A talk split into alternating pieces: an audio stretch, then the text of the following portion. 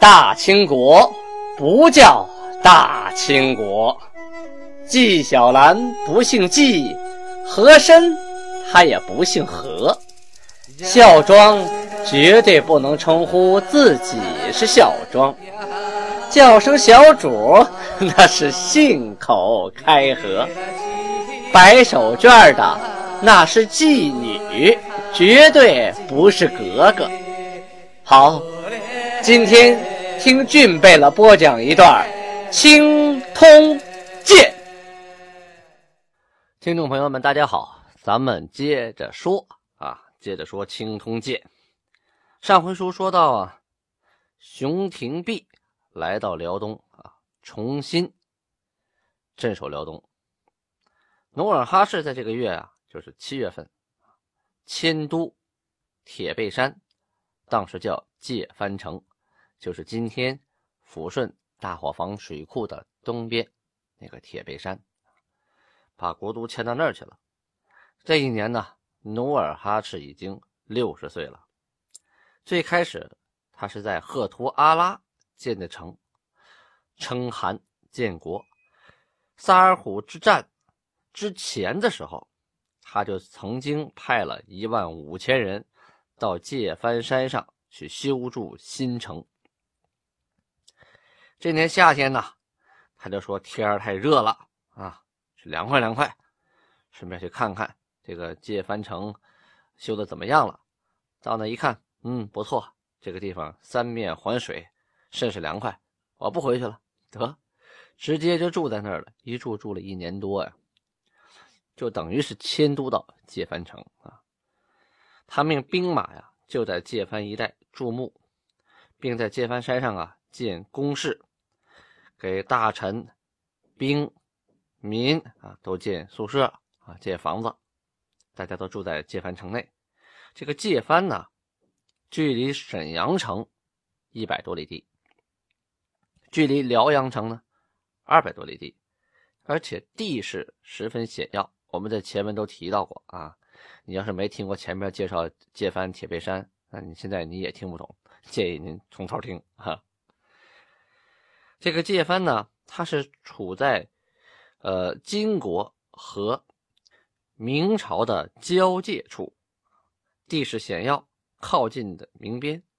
金国移都到界藩呢，且战且守，哎，就是能攻能守，还可以俯览辽沈。看样子。努尔哈赤对辽东地区是势在必得呀。开元城与铁岭城是什么关系？唇亡齿寒的关系呀。开元一陷落，铁岭就危在旦夕了。铁岭城啊，明初设卫所，即铁岭卫啊，就是李成梁啊，他们祖祖辈辈都住在铁岭。这个铁岭呢？西边有辽河，南边有樊河，在南边有小清河，都汇入辽河。呃，南边修了樊河城，东南呢有凤吉铺，南距辽阳啊二百四十多里地。杨镐经略辽东的时候啊，就住在沈阳，命令游击王文鼎守铁岭。李如珍呢是以兵啊五千三百。就屯在沈阳，副总兵贺世贤以兵五千七百屯在虎皮驿。这个虎皮驿在今天什么地方呢？在辽阳市的北边，柳条寨。铁岭的守卫就全仰仗着这两个地方互相声援。铁岭城城周啊，有十余里的外城啊，里边有内城。这个内城里啊，住的都是呃当官的、有钱的，所以啊，这内城里十分狭窄，所以居民呢大多都分到外城来居住。铁岭是李成梁的宗族的坟墓所在地，就是老家老家的老老家呀，就在铁岭。而且李成梁这家是很有钱的，攒了这么多年，一直当官，那算是辽东首富啊，不是首富也差不多了哈。势力雄厚，家资丰富，呃，宅地之盛啊，器用之奢呀，无以匹敌，什么意思？就说他们家房子有多少，你数不过来。深宅大院多少套啊？用的东西、吃的、用的、喝的，全是最好的。整个在辽东地区，你就没处比了。嗯，在城东门外还建了一栋大型的别墅区，称万花楼。啊，有花园，有水榭，有楼台，在当时啊，绝对是甲于一时。就是说呀，整个辽东你也挑不出一处啊，比他家再好的宅子了。这就相当于辽东地区的皇宫一样啊，那可不是嘛？您想，这老李家世世代代驻守在铁岭啊，多年的经营，人家李家都是将门虎子，到处打仗得到的赏赐啊，得到的俘获的东西，那就是都往家里运的。有钱修呗，整个人辽东的老李家最有根儿啊，势力最强，自然的人家住的地方也是最好的。开始的时候，总兵。李如珍啊，镇守铁岭。他的哥哥李如柏还京。他李如柏回到京城，人家在京城也有住的地方啊。回京的时候啊，他家族的这些人就觉得辽东的局势不太好啊，别在铁岭守着了，悬危险呐。哪天被女真拿下，那死的很惨啊。于是就跟着这个李如柏都去了京城啊。只要有钱的，能走得动的。都跟他跑了，城中啊为之一空。这李如真一合计，都走了，剩我老哥一个守这孤城，那不是作死吗？我也走吧！啊，带着兵就到了沈阳。等铁岭被包围的时候啊，他想来想去，二百多里地，我带着人过去，路上再中了埋伏，他不惨了吗？反正我们家都搬的差不多了，剩点地，剩点房子。不要了，所以啊，就拥兵不救，啊，就压根就是你那边来打，我这边也不搭理你，爱打打，不要了。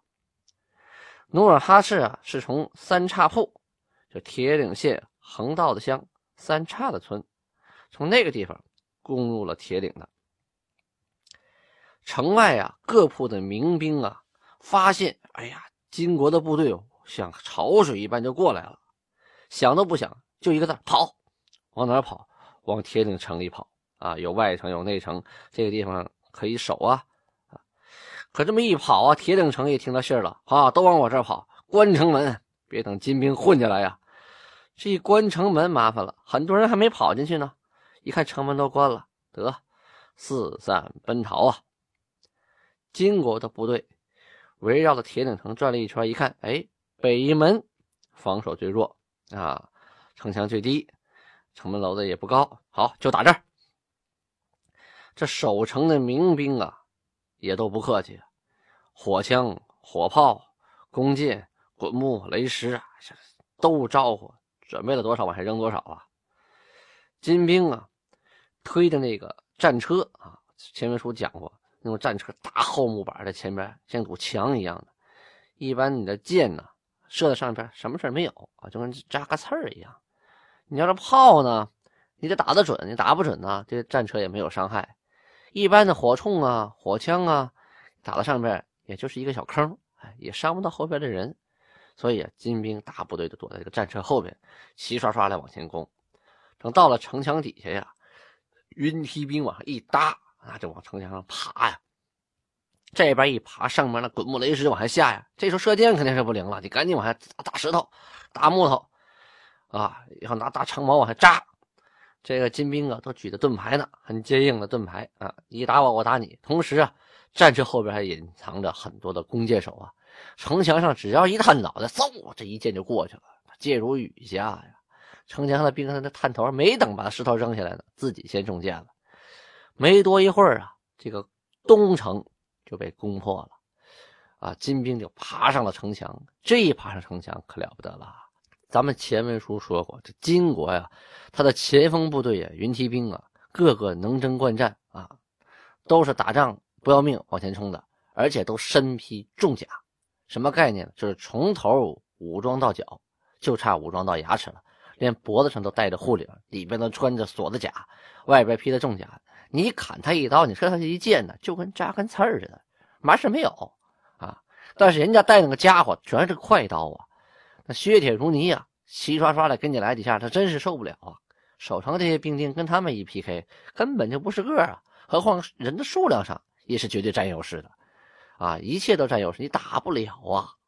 这乌泱乌泱像蚂蚁一样啊，这个金兵就往城墙上爬，眼看大事不妙啊，其他城墙上的兵一看，啥也别说了，跑，就这个字儿啊，往哪儿跑？没处跑。后来这场战斗统计一下啊，啊，说明朝连兵啊带老百姓。两万多，有的是被杀了，有的是被俘虏了，啊，逃出去的没多少。金国占领了铁岭以后啊，啊，还把所有的卫所啊，还有房舍，跟开元一样，一把大火烧之啊，把军资仓库啊里边的东西一律装上马车，把城里的骡子马啊全都挂上套，走我与驾，走人啊！拉着战利品是胜利凯旋呐！要不说那个时候的女真士兵愿意打仗呢，而且能征惯战呢，他有原因呐。他打仗打一次啊，他分一次东西；他打一次分一次东西，这钱来得快呀，是吧？抢东西那比自己生产的容易得多呀。所以啊，他越打越富裕，所以大家都愿意打。同时呢，打多了，这经验也就丰富了，人也就勇猛了。这狭路相逢勇者胜啊！这一勇，敌人就怕了啊！这一怕呢，我们就胜了；一胜呢，我们就赚了。这一转呢，就更想打仗了。咱们前文书曾经提过啊，说蒙古啊啊卡尔喀啊宰赛他们曾经啊跟开元的马林呢有过口头协定啊，就是金国来打你，我来帮忙。可当时开元失守的时候啊。蒙古那边没得到消息，等他得到消息已经晚了。而这回呢，打铁岭，哎，蒙古这帮部队闻着肉香了，闻到肉香了，就想来分一口。他们怎么做的呢？哎，当天夜里呀，蒙古的宰赛就带领着扎鲁特部的巴克与巴雅尔图代清、色本、科尔沁部的部长明安之子。桑格尔寨等等啊，头领二十来人，带了手下的兵马呀，有一万多。这骑兵啊，很快大半夜就埋伏在铁岭城外了。这个时候啊，铁岭的战斗已经结束了啊，他们呢就埋伏在那个地里边啊，稻田地里边。到天亮的时候啊，这女真人呢在出城喂马呀，啊，就有这个牧马的。十多个人啊，出来放马。这马群刚才一走啊，走进了宰赛的埋伏圈。这宰赛啊，下令放箭，嗖，啪啪啪啪啪，就这么众人这么一放箭呢，他放马的这十几个呀，根本就没有防备呀，直接被撂倒在那儿了。这侥幸没被撂倒的哈，中箭了还没死的，哎呀，赶紧玩命的往回跑啊，一边跑是一边喊呐。呼儿哈，呼儿哈，蒙古呼儿哈集合，意思说，哎，有贼呀，有贼呀，是蒙古的贼来了啊！要大声的喊啊！城墙上有兵啊！一听这还了得，赶紧大兵出城。您别看宰赛啊，带了一万多人，但这一万多人呐，分属啊二十多个头头，这心也不齐啊，打仗起来是散兵游勇。那金国呀，这是正规部队，经常打仗的。啊，他都有有建制的啊，一出来多少队，怎么打，怎么攻，怎么围。再有金国这边的人数也是绝对多于宰赛的，但是出城的啊，不见得比宰赛人多。可是这都是人马整齐啊，盔明甲亮，武器装备齐全的。这一追呀，宰赛带领这些人马呀，这个个心都慌了，都想保存自己的实力。你说带他们来占便宜啊，捡漏，这行；顺手牵羊也行。你让他们玩命冲锋打仗，哈，玩去，跑得比谁都快。他们这一跑啊，金军就追，一直追到了辽河边上啊。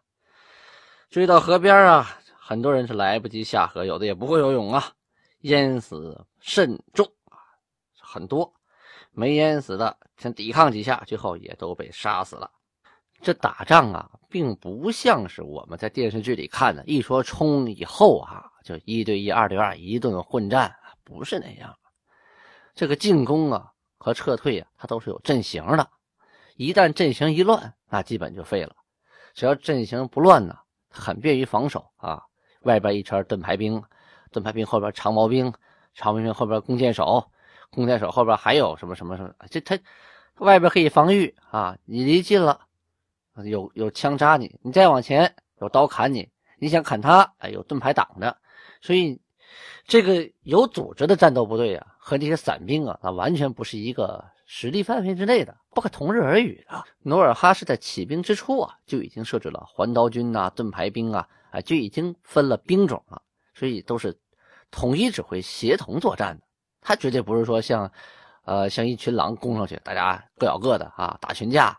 蚂蚁打群架上去各咬各的，真不是那么回事而蒙古这些部队就不一样了，他都是一些平常的牧民临时组织起来，哎来占便宜抢东西的，所以碰到正规军，他根本就不堪一击。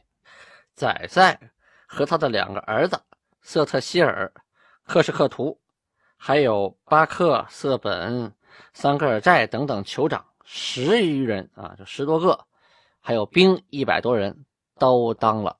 金国的俘虏了，那个时候打仗啊，也十分讲究抓活的，抓活的有很多作用，一个是当为人质，后期呢可以换钱，还有呢可以变成奴隶，啊，增加生产力，还有可以扩充自己的军队啊。总之呢，是能抓活的就不杀，也不是说逮个就杀，那是傻子，谁会那么干呢？是吧？不有那么句话吗？顽抗到底，死路一条。但凡啊，你抵抗的差不多就投降了的话，基本不会要你命。这个宰赛呀，是内卡尔喀五部当中最强的一部，他的兵马呀特别多啊，可谓兵强马壮，势力强盛。他很蔑视诸部啊，诸部都听他的，经常啊说自己是天空中的雄鹰。百兽中的猛虎，这回啊被抓了，捆得跟个小鸡子似的，就扔在努尔哈赤面前了。这努尔哈赤跟宰赛呀是有旧仇的啊，素有积怨啊。咱们来说一说啊，说第一，叶赫部啊曾经啊要嫁给努尔哈赤一个女孩子，格格，就咱们前文书提到过的叶赫老女啊，特别漂亮那个。但是叶赫部呢出尔反尔，收了这个努尔哈赤的，呃，聘礼之后啊，一直就没嫁，没嫁没嫁，直到这个老女啊都三十多岁了，嫁不出去了。哎，就这呢，最后她也没嫁给努尔哈赤啊，她又嫁给了蒙古的，呃，科尔克部的部长草花之子蒙古尔代。叶赫部啊是兄弟俩，刚才说的是卜寨的女儿。还有一个是锦石台，他的女儿呢，开始要嫁给谁呀？嫁给努尔哈赤的二儿子代善。哎，后来也反悔了，就嫁给了宰赛。啊，就这么个事儿。这本来呢，应该都是我们努尔哈赤家的，要么是我努尔哈赤的媳妇，要么是努尔哈赤的儿媳妇。啊，是最后呢，叶赫反悔，他不嫁，不嫁呢，被你们蒙古娶去了。你们都知道嫁给我了，你们还敢娶？这不是明摆的挑衅吗？这是夺妻之恨呢，那岂能容你？第二呢，这个蒙古啊，经常骚扰金国的边境啊，到村子屯子呀，来抢东西啊，偷东西，杀人，无恶不作。所以努尔哈赤啊，对蒙古这些人也是怀恨在心。第三呢，努尔哈赤曾经派遣过使者啊，去蒙古。结果被他们无故就给杀了。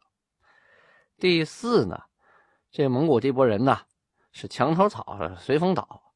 跟努尔哈赤结盟之后啊，又与明朝结盟啊，发誓要伐金，以图后赏，就为了图明朝给他赏那些钱啊东西。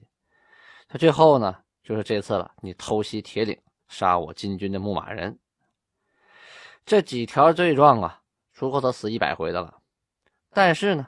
努尔哈赤并没有杀他们，而把他们囚禁到钟楼之内。为什么抓而不杀呢？哎，这个宰赛啊，一被抓，蒙古的诸部啊都震惊了，都吓坏了。这怎么可能呢？啊，因为当时啊，那卡尔喀五部的部长草花啊，明朝写成草花，他是乌齐耶特部部长卓里克图轰巴特鲁啊，这是人家蒙古的叫法，卓里克图轰巴特鲁啊，已经年迈了啊，年龄很大了。宰赛呢，年富力强，就成为了诸部落的新盟主。这盟主被擒了，大家还能不老实吗？谁还敢再闹事儿呢？从此啊，这个宰赛就成了金国的人质。金国和蒙古的边境地区啊，就属实的平静了一段时间。好，听众朋友们，今天呢，咱就先说到这儿，明天接着说。如果您觉得青铜剑不错，请回到专辑界面，点击我的圆圆形的小头像，就可以给青铜剑打个赏了。安布拉巴尼哈。